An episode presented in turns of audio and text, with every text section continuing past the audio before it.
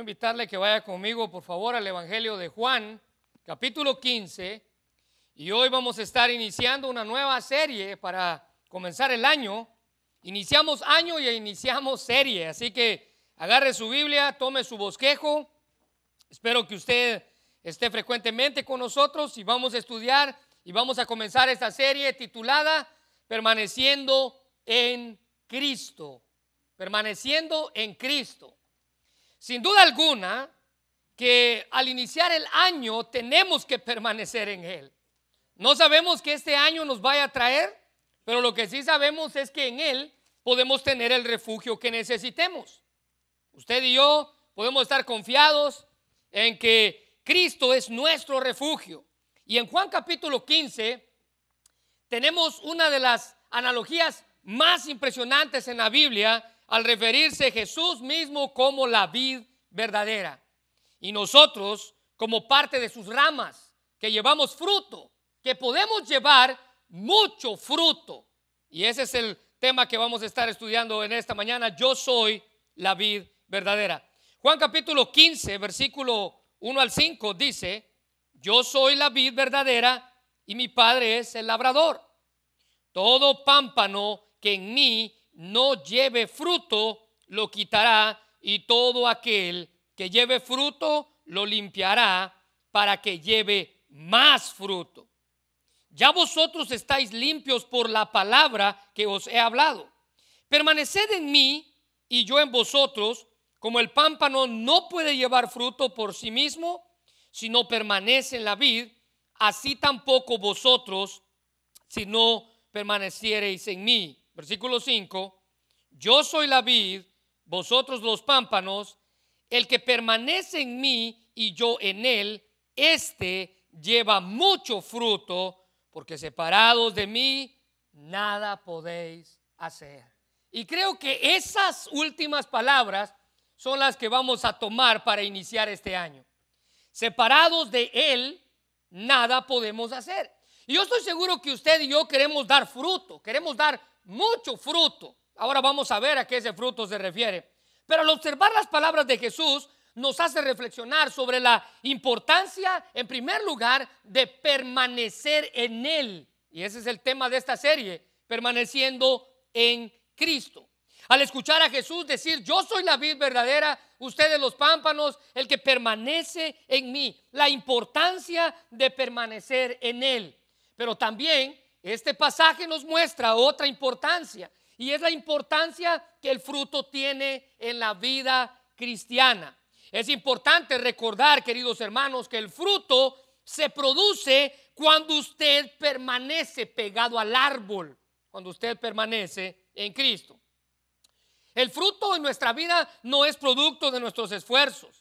Y en, el tiempo antiguo, en el tiempo en el que el apóstol Juan estaba escribiendo esto, las plantas de vid eran muy comunes. Yo estoy seguro que algunos de los hermanos que vienen de California en alguna ocasión trabajaron en algún viñedo. Pero la planta de vid en el Antiguo Testamento o en el tiempo en el que Juan estaba escribiendo esto, era muy común, era una planta muy eh, prolífica, quiere decir que era muy fértil, que producía muchos, eh, muchos frutos con mucha facilidad. La, vid era una planta muy sólida que una sola planta podía producir muchas, muchas uvas. Y esta es una impresionante alegoría referente a la vid y a sus pámpanos que Jesús usó para establecer los principios de la vida cristiana. Al Jesús decirle a sus discípulos, yo soy la vid y ustedes son los pámpanos, estaba estableciendo los principios de la vida cristiana. Y lo que se describe aquí es en relación a la vid de los creyentes con Jesucristo. Así como las ramas de un árbol, cualquiera que este sea, puede ser de mangos o de naranjas, así como un árbol, dice Jesús, las ramas están pegadas y dependen completamente del tronco en sí, de la vida en sí, para la vida, el sustento, el crecimiento y el fruto. Cristo dice, los creyentes también dependen completamente del Señor como la fuente de la vida y el afecto espiritual. Y así como las ramas no pueden dar fruto espiritual si no están pegadas o injertadas en la vid, tampoco los creyentes pueden dar fruto espiritual si no están, si están separados de Cristo. Por eso él mismo dijo, pues si en mí ustedes no pueden hacer nada, porque separados de mí nada podéis hacer. Así que lo mejor que usted y yo podemos hacer, dice Juan, es tener en cuenta que permanecer en Cristo Jesús es lo que nos va a ayudar a dar los frutos que necesitamos, los frutos que deseamos en nuestra vida. Jesús usó esta ilustración con sus discípulos en una ocasión especial, en un momento específico. Este pasaje se fue, fue dicho o fue pronunciado por Jesús en la noche antes de su muerte, después de que ellos habían cenado y ya estaban para salir al monte de los olivos, ya al monte, al, huerto de Getsemaní, ya Judas Iscariote ya no estaba con ellos, él ya había salido a vender a Jesús, él ya iba a entregarlo, estaban los once con él, por eso él dice, ustedes si no permanecen en mí, nada pueden hacer. Ellos habían terminado de cenar y ahora Judas estaba por venderlo. Jesús dijo esto en un momento especial, después de comer, una noche antes de su muerte, es decir, todo estaba previsto, todo él ya sabía lo que iba a pasar, él ya sabía lo que iba a enfrentar, pero la verdadera centralidad de este pasaje y lo que él quería comunicarle a sus discípulos era esto, ustedes deben de permanecer en mí.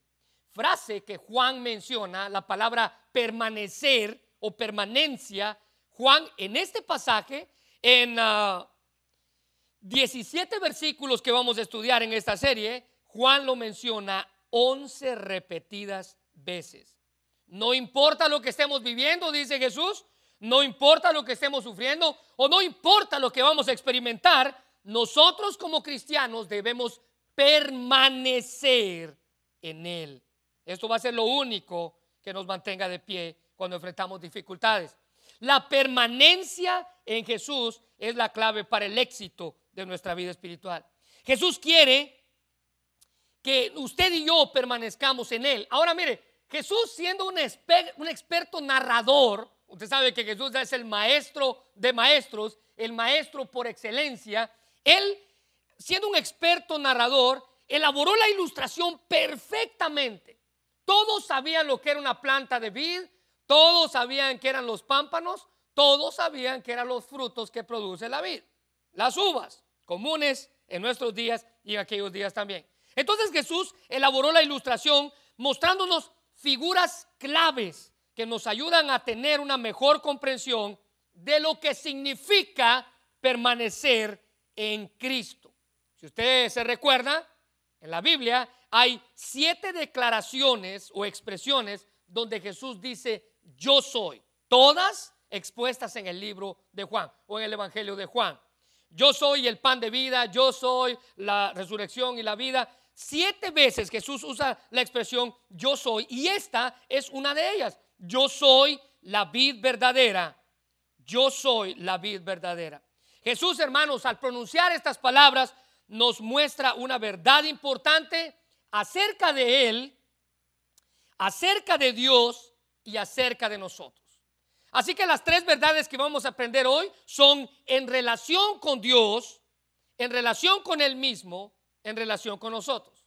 Veamos la primera, por favor. En primer lugar, la primera verdad que vamos a aprender es en relación con Él mismo. Él dice, yo soy la vid verdadera. En relación con Él mismo, Él dice, yo soy la vid verdadera. Juan capítulo 15, versículo 1, yo soy la vid verdadera. Ahora, note que Jesús no es tan solo una vid como todas las demás que habían en aquella ocasión. Él es la vid verdadera. Y esta expresión fue dicha unas pocas horas antes de su muerte, siendo la última de las siete declaraciones del yo soy. Y el propósito de Juan al escribir su evangelio fue exponer la deidad de Cristo. Él fue, de los cuatro evangelistas, él fue el que dijo, en el principio era el verbo, Juan capítulo 1, versículo 1, y el verbo era con Dios y el verbo era Dios. El propósito del apóstol Juan al escribir su evangelio era presentar a Cristo como Dios. Y él dice, en el principio era el verbo, refiriéndose a Jesús, Jesús era con Dios y Jesús era Dios. Y más adelante en el versículo 14, siempre de Juan capítulo 1, dice, y aquel verbo fue hecho carne y habitó entre nosotros. ¿Quién es esto? Cristo. Y vimos su gloria, gloria como la del unigénito del Padre, lleno de gracia y de verdad. Así que el propósito de Juan era presentar a Dios, a Jesús como Dios. Y él dice, yo soy la vid verdadera. En Éxodo capítulo 3, cuando Dios llama a Moisés para ser el libertador de la nación de Israel, Moisés, dudoso de lo que estaba a punto de enfrentar, le pregunta a Dios, ¿cuál es tu nombre? Cuando yo vaya con los hijos de Israel y ellos me pregunten, a ver, ¿qué Dios te dijo esto a ti? ¿Qué les voy a responder? Ahora, la declaración de Dios, al contestarle a Moisés, nos sorprende aún más, mostrándose a Moisés lo que en hebreo se le llama el nombre sagrado de Dios. Éxodo capítulo 3, versículo 14. Y respondió Dios a Moisés, yo soy, ¿se le hace parecida esas palabras? Sí, lo que Jesús usó siete veces ya en el Nuevo Testamento. Yo soy el que soy, dijo Dios a Moisés. Y dijo, así dirás a los hijos de Israel, yo soy, me envió a vosotros. ¿Sabe qué significa esa expresión? Yo soy, está allí. El eternamente existente.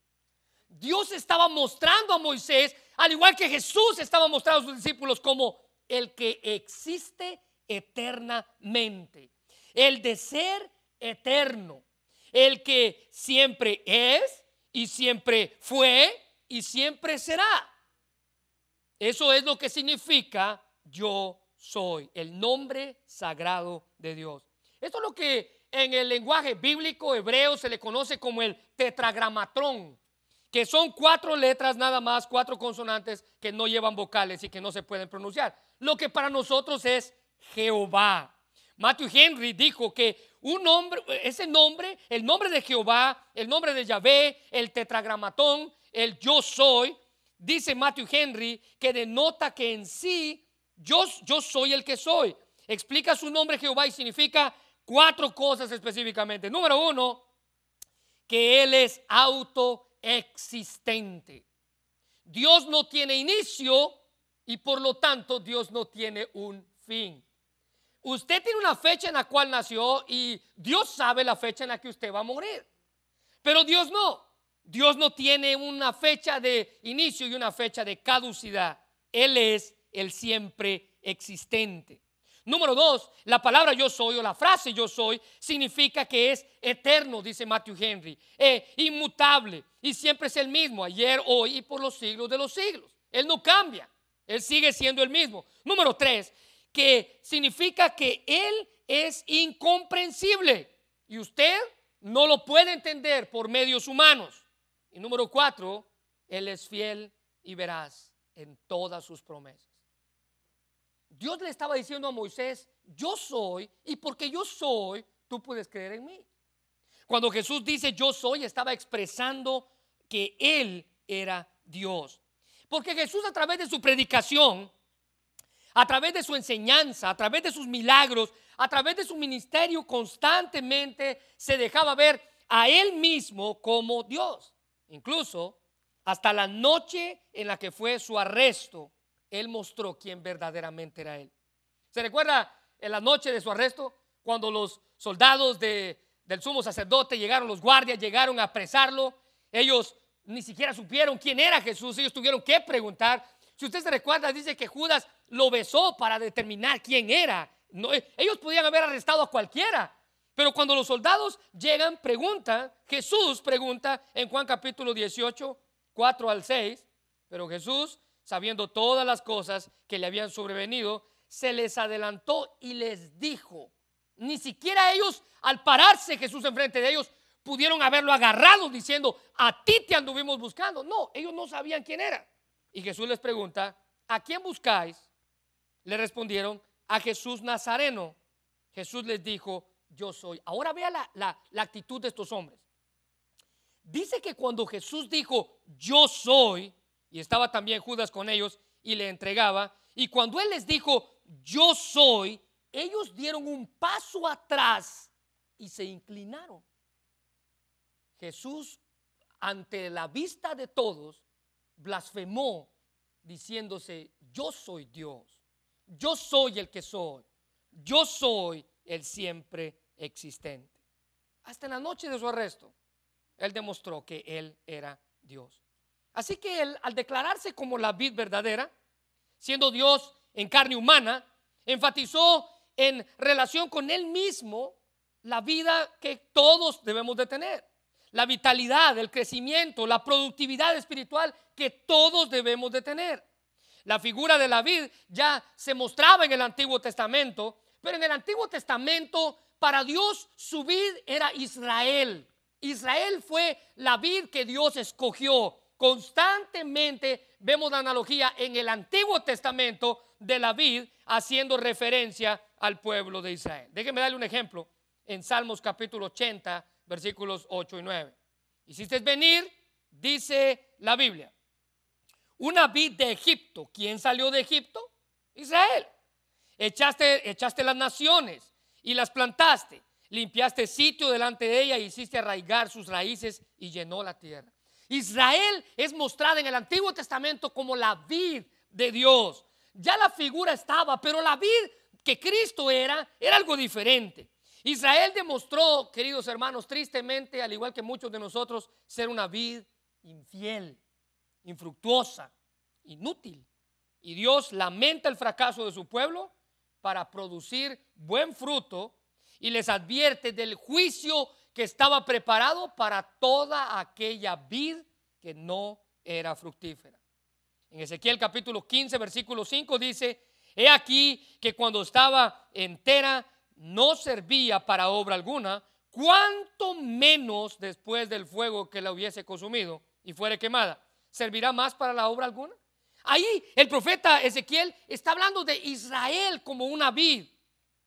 Dice Ezequiel, si esta vid que Israel no hizo nada cuando estaba entera, mucho menos ahora que está hecha pedazos.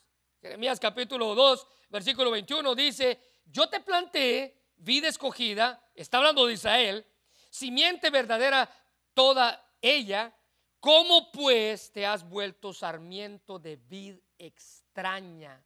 Una versión dice, has producido uvas amargas, uvas agrias. Literalmente, hermanos, una vid que producía uvas amargas o uvas agrias no servía para nada.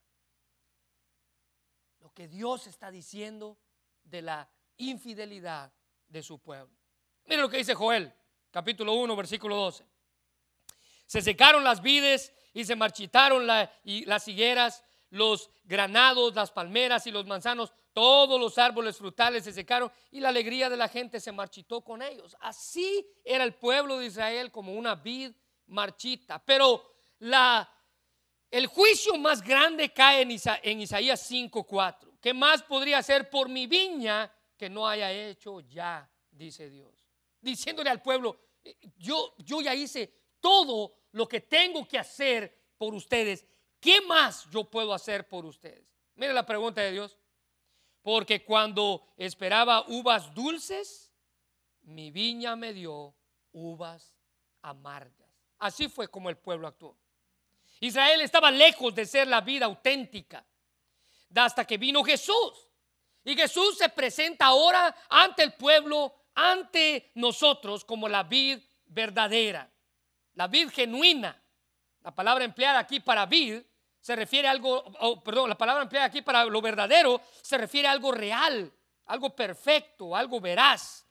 Frente al fracaso de Israel como la vid escogida de Dios, frente a la hipocresía de los líderes religiosos de su tiempo, Jesús nos dice, yo soy la vid verdadera, auténtica, confiable, real, la revelación final, la fuente final y la única única fuente de nuestro sustento espiritual. O como alguien lo dijo, eres todo para mí, decía una canción, eres todo para mí, el motivo, la razón de mi existir. Eres todo para mí, eres todo para mí, el motivo que me hace ser feliz. Eso es lo que ahora Jesús era para sus discípulos. Eso es lo que Israel no pudo hacer. Ahora Jesús viene y lo hace para el pueblo. Fuera de él, queridos hermanos, no hay razón alguna para poder seguir adelante. De él es quien depende nuestro sustento. Él es la vid verdadera. Él es en quien usted y yo debemos permanecer. Ahora vea la segunda cosa.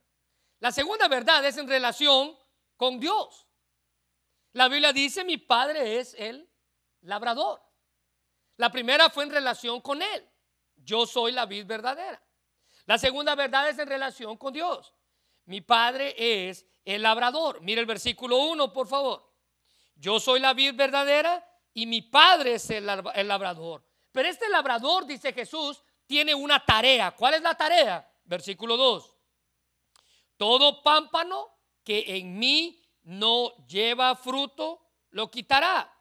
Y todo aquel que lleva fruto, lo limpiará para que lleve más fruto. Ahora tenga cuidado con esto porque el padre, que es el agricultor, que es el, el que poda los árboles, que es el que trabaja haciendo la yarda, él tiene una tarea. Y al Jesús designar al Padre como el labrador, enfatiza la relación de él con su Padre, Padre e Hijo. Resalta la relación estrecha entre el Padre, quien es el labrador, la vid, quien es el Hijo. Enfatiza el cuidado que el Padre tiene por la vid y por sus ramas. El término labrador aquí es un vocablo que tiene que ver con tierra o con obra, dando la idea que es alguien que trabaja la tierra. El Padre se representa como realizando su voluntad por intermedio de su Hijo. En 2 de Timoteo capítulo 2, versículo 6, y en Santiago 5, 7 nos da la imagen de un agricultor que siembra y luego disfruta de sus frutos. Versículo 2, capítulo 2, versículo 6. El labrador para participar de los frutos debe trabajar primero. Y en Santiago 5, 7 tenemos que el agricultor labra la tierra, siembra la semilla, dice, pero tiene paciencia hasta que el fruto venga. La paciencia, porque esa paciencia tiene que ver con la lluvia que recibe y con la lluvia que va a recibir. Así que Dios, como el labrador, tiene un papel importante en el desempeño de la viña. Escuche bien, la cuida y trabaja en ella para asegurarse que el fruto sea el mejor fruto. Él cuida, hermanos, amorosamente que, que la vid no se enferme y que si está enferma se cure, que tenga los nutrientes, el agua que necesita para producir el fruto. Él es el gran propietario de la viña, el Señor del reino espiritual. Ahora que el Padre sea el viñador o el, el agricultor o el labrador, significa literalmente que Dios está dando la gracia que necesita la vid para ser fructífera. Él es el que la cuida. Él es el que la ayuda a crecer. Él es el que la motiva. Dios se preocupa constantemente de que todo esté bien. Dios en su providencia siempre está atento a que la vid y los pámpanos tengan vida y que tengan la abundancia. Pero el Padre se presenta aquí como el labrador y en su labor, en su obra, Él tiene dos cosas por hacer. Número uno, Él corta las ramas que no llevan fruto. Yo ruego a Dios con todo mi corazón que usted no sea uno de ellos. Versículo 2. Todo pámpano que no lleva fruto, lo quitará. Su tarea es de quitar las ramas que no son fructíferas. Y probablemente usted y yo en alguna ocasión lo hemos hecho. Usted tiene un rosal en su casa y cuando usted ve las ramitas que ya están casi por secarse, lo que usted hace es que las quita para que las flores y las ramas que sí tienen fruto se vean. Él desecha lo que no produce, la vegetación muerta. Esto se hace con el propósito de hacer que las ramas vivas se distingan de las ramas que están muertas. Ezequiel 15:4 dice que la leña de la vid solo sirve para combustible, es decir, para dar fuego. El fuego que la consume por los extremos hasta que la quema por dentro. Pregunta, ¿puede acaso usarla así el artesano? No, la respuesta es no, ya no sirve, es una vid muerta. El doctor MacArthur dice que esta acción se aplica, escuche bien esto hermano y subraye esto, a cristianos apóstatas. Un apóstata es aquel que creyó y dejó de creer, va en contra de la fe. Un apóstata es aquel que está en contra de lo que en alguna ocasión creyó, en contra de la verdad. Es un apóstata. Escuche bien, esta acción se aplica a cristianos apóstatas que nunca creyeron de verdad. Ellos fingieron. Es fácil fingir ser cristiano. Usted puede tener su carita bien bonita aquí, bien arreglado, bien peinado, pero su corazón puede estar lejos de Dios. Apóstata es aquel que nunca creyó de verdad. Escuche bien lo que dice el doctor MacArthur. Serán arrancados como parte del juicio divino. No se preocupe, esa clase de gente solita, solita florece. Se recuerda que Jesús dijo que los espinos van a crecer con el trigo, la maleza va a crecer con el trigo. No se puede quitar en la tierra, dijo Jesús. ¿Por qué? La razón es simple. Los discípulos decían, quitemos la maleza para que el trigo salga. No, porque a lo mejor cuando quites la maleza vas a llevarte parte del trigo con ella. Mejor esperemos, dice Dios. Jesús dice, mejor esperemos hasta que venga, venga el reino de Dios, ahí va a ser probado todo. Pero vea cómo termina el doctor MacArthur. Ellos nunca permitieron que la vida transformadora de Cristo palpitara en su interior. Mateo 7, 16 al 19 lo pone de otra manera para que lo entendamos. Por sus frutos los conoceréis. Así de simple. Sus frutos son los que lo muestran qué clase de árbol es usted. Y la respuesta de Mateo, Jesús hablando, dice, ¿acaso se recogen uvas de los espinos? No, usted no va a recoger nada de los espinos más que espinos. ¿Acaso se recogen higos de los abrojos? No, usted no va a recoger nada de ahí. Versículo 17. Así todo buen árbol que da buen fruto, pero el árbol malo da frutos malos. No puede un árbol bueno, no puede un árbol dar malos frutos, un árbol bueno dar malos frutos, ni un árbol malo dar buenos frutos. Todo árbol que no da buen fruto es cortado y echado al fuego el padre, que es el labrador, tiene la tarea de agarrar esas ramas y esos árboles infructuosos, cortarlos y echarlos donde deben.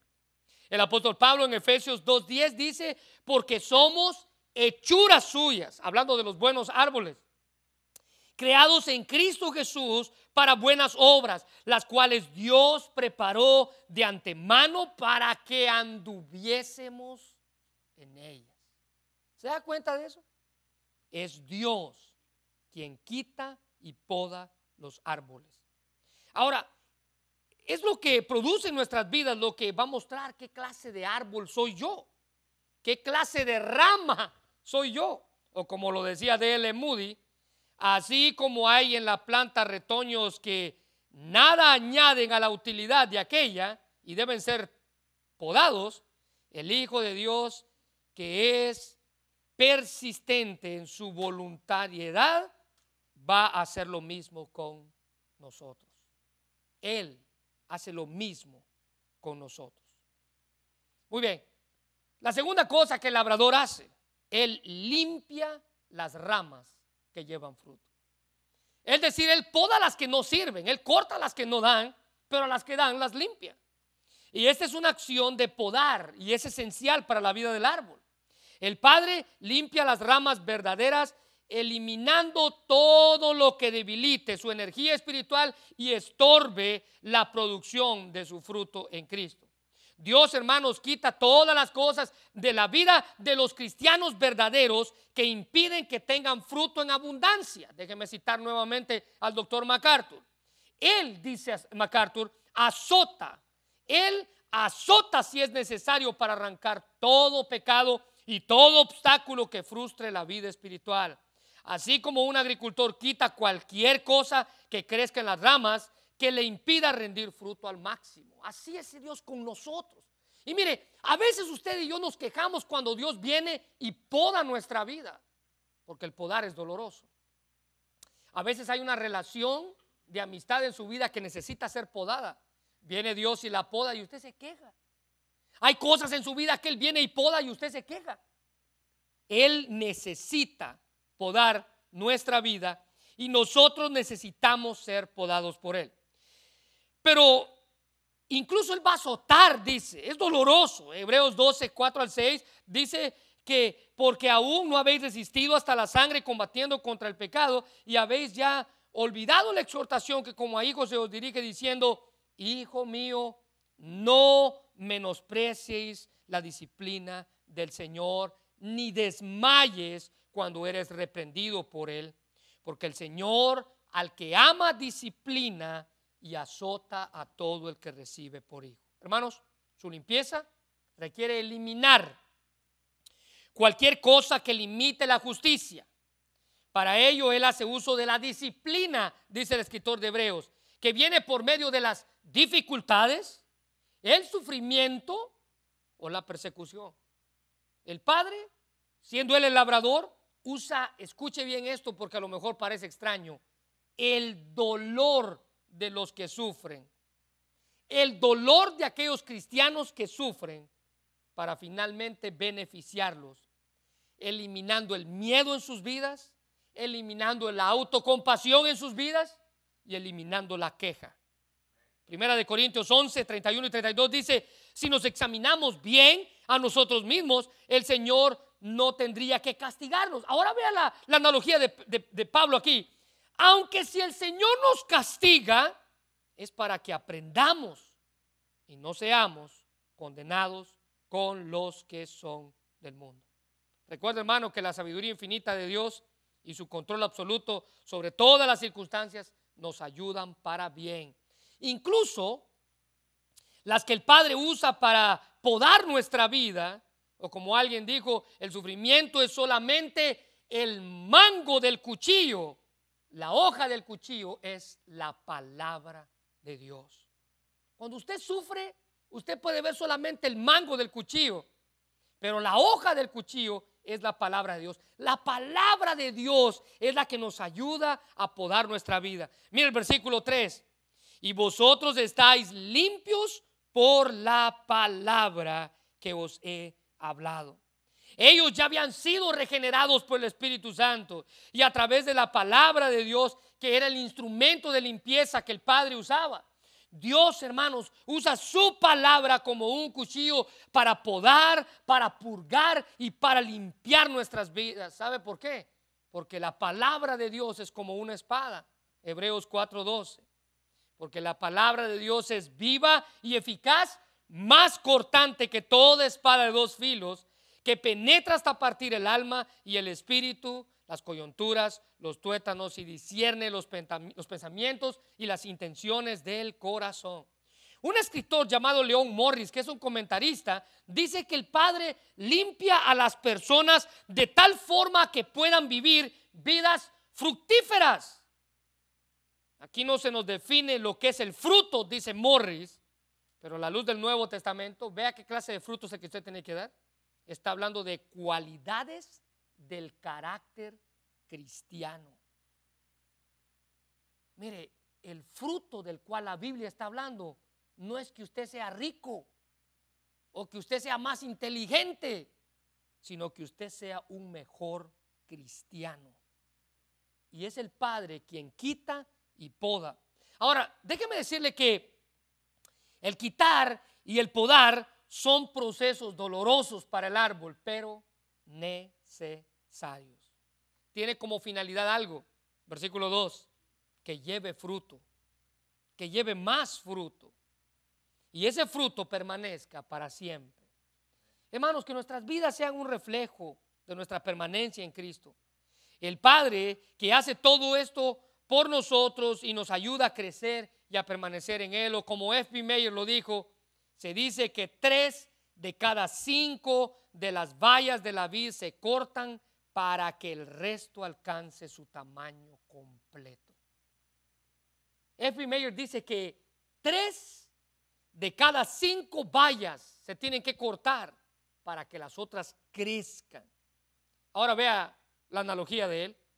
¿Cuántos de nuestros propios impulsos tienen que ser eliminados para que se produzca nuestro mejor fruto?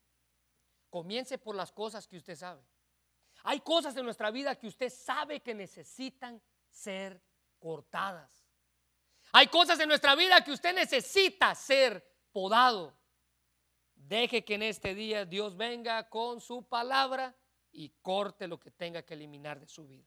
Y la última cosa, ya con eso terminamos. Les dije que la primera verdad es en relación con Jesús mismo. Yo soy la vida verdadera. La segunda verdad es en relación con Dios. Mi Padre es el labrador. Y la tercera verdad que aprendemos en este pasaje es en relación con nosotros. ¿Sabe qué dice la Biblia de nosotros? Nosotros somos los pámpanos. Un pámpano, una ramita, un retoñito somos nosotros. Versículos 4 y 5. Permaneced en mí y yo en vosotros, como el pámpano no puede llevar fruto por sí mismo si no permanece en la vid, así tampoco vosotros si no permanecéis en mí. Yo soy la vid, vosotros los pámpanos, el que permanece en mí y yo en él, este lleva mucho fruto, porque separados de mí nada podéis hacer. Ahora vea, para dar fruto, el cristiano debe hacer algo, permanecer en mí, dice Cristo. Y permanecer significa mantenerse sin mutación en un lugar, en un estado o calidad. En el griego significa quedarse, significa persistir, significa eh, perseverar. Y esta es una de las palabras que con frecuencia utiliza el apóstol Juan en sus escritos. Y lo que hace, lo hace para fortalecer a la iglesia en medio del ataque que la iglesia pueda recibir. La iglesia debe permanecer fortaleciéndose. Así es como la rama no produce, dice Juan, no produce sin el tronco, así la vid del cristiano verdadero no puede producir fruto verdadero si no está pegado a Cristo. Cristo dijo, permanecer en mí. No vamos a poder producir por más que nos esforcemos en hacerlo. El fruto no depende de mí, sino de Él. Ahora vea, aquí Jesús usa dos pronombres enfáticos. Él dice, versículo 5, yo, si lo quiere hacer un círculo, vosotros o nosotros. Dos pronombres enfáticos. Yo soy la vid verdadera, vosotros los pámpanos. Y cuando Juan escribe esto, él hace esto para establecer un claro contraste entre la verdad de Cristo y nuestra necesidad. Ambos tienen funciones diferentes. Cristo tiene su función. Él es la vid. Él produce, Él da vida. Nosotros somos los pámpanos y lo único que tenemos que hacer es permanecer en Él. Dos funciones. Dos funciones diferentes, pero tienen algo en común, la permanencia mutua. Y de esto depende la condición para que haya fruto. Los pámpanos o las ramas de la vid representan a los verdaderos cristianos, aquellos que han creído en Cristo y permanecen en, Él aquellos que han sido limpiados por la palabra. Nuestra permanencia en Cristo debe ayudarnos a nosotros como creyentes a producir fruto espiritual. No existe tal cosa como un cristiano sin fruto. Usted debe cambiar. Usted debe ser diferente. ¿Se recuerda Mateo capítulo 3, versículo 8?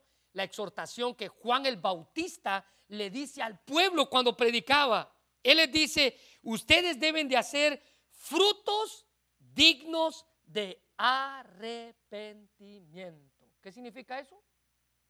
Cambios. Anótelo ahí, a un lado. Cambios.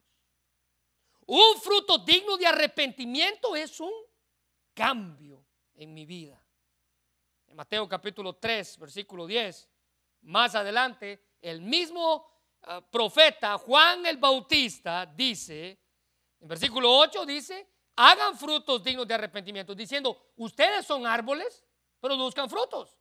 Ahora vea lo que dice en el versículo 10.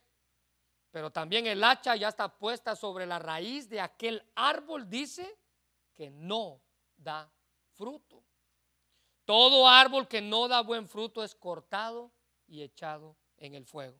Ahora, el no dar fruto no tiene que ver nada con nuestra salvación. No tiene que ver nada con que podamos perder o ganarnos nuestra salvación.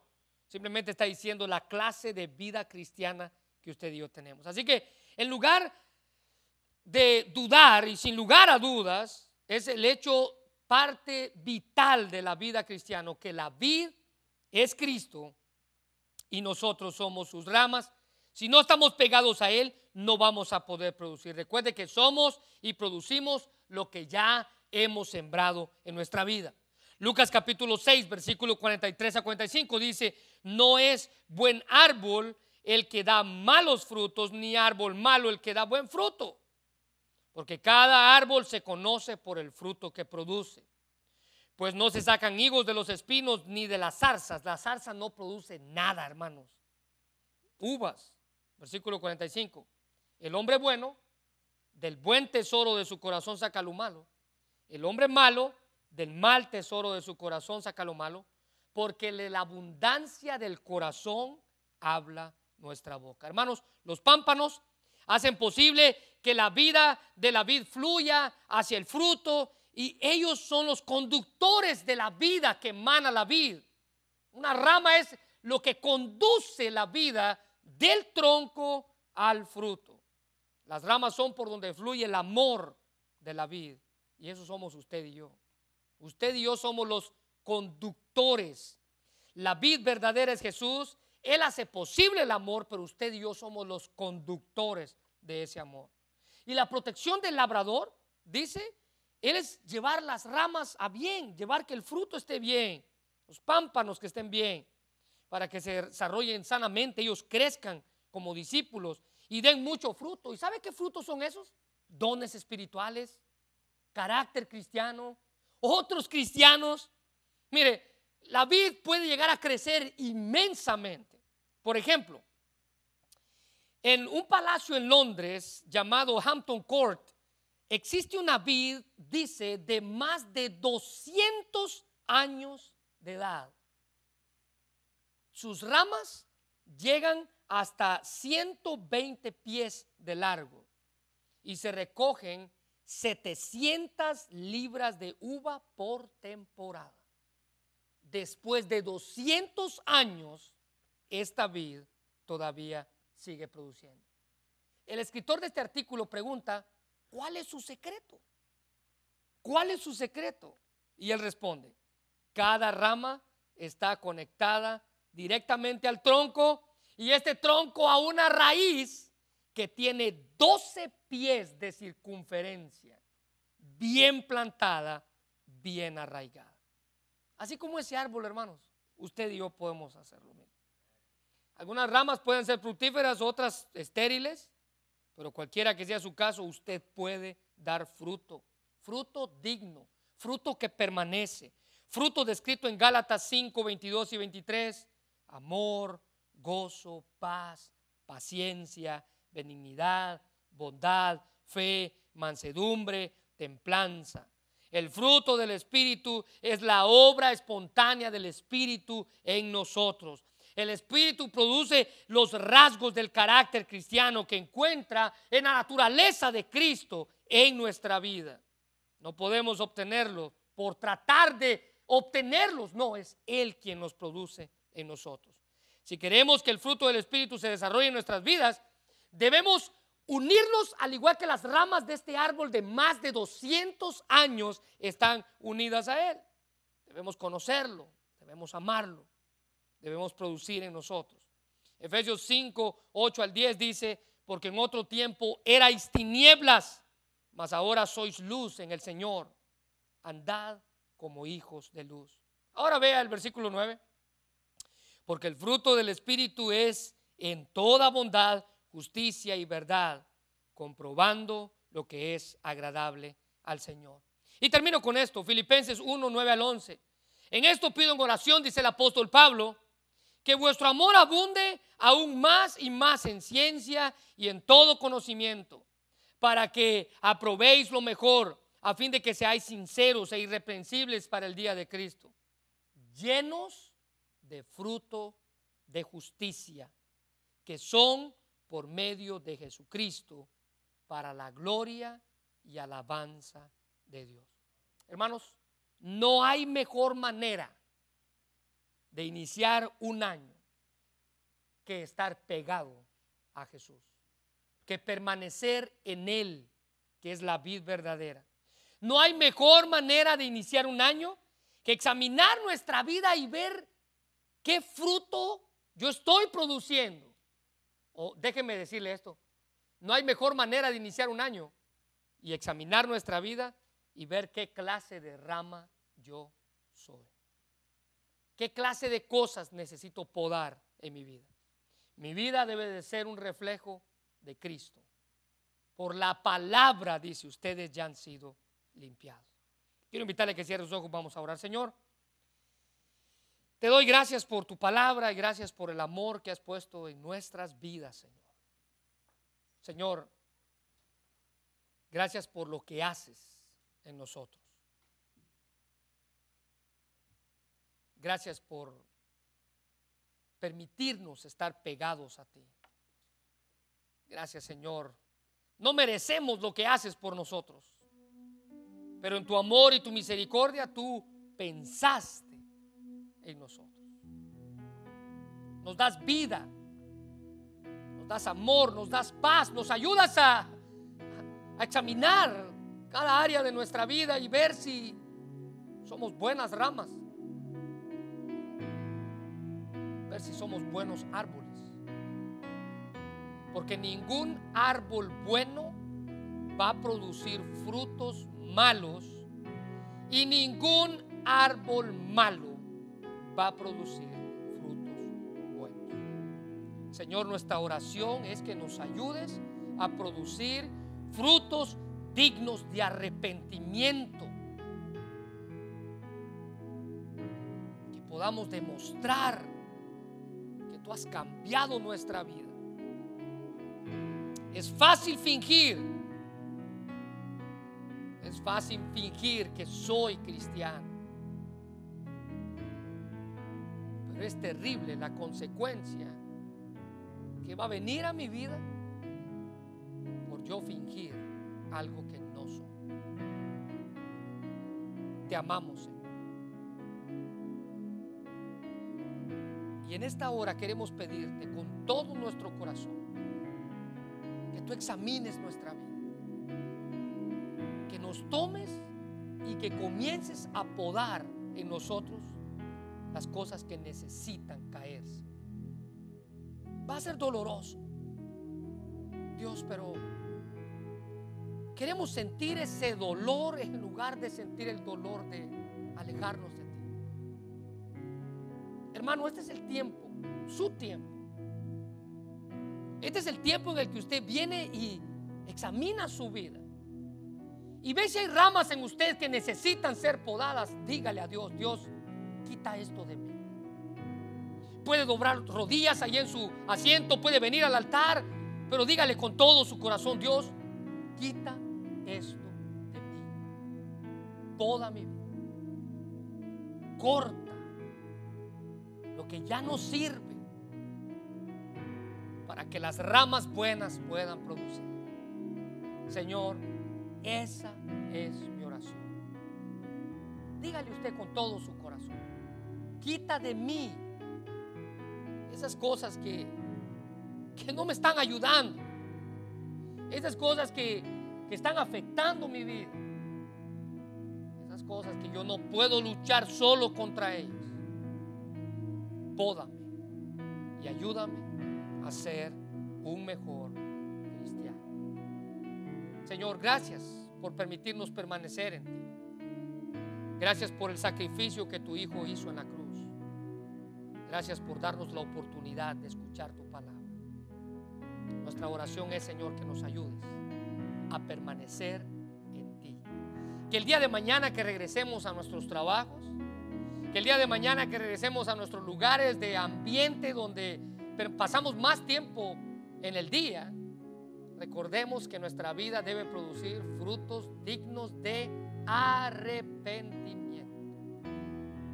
Porque estamos pegados en ti, Señor, que eres la vida.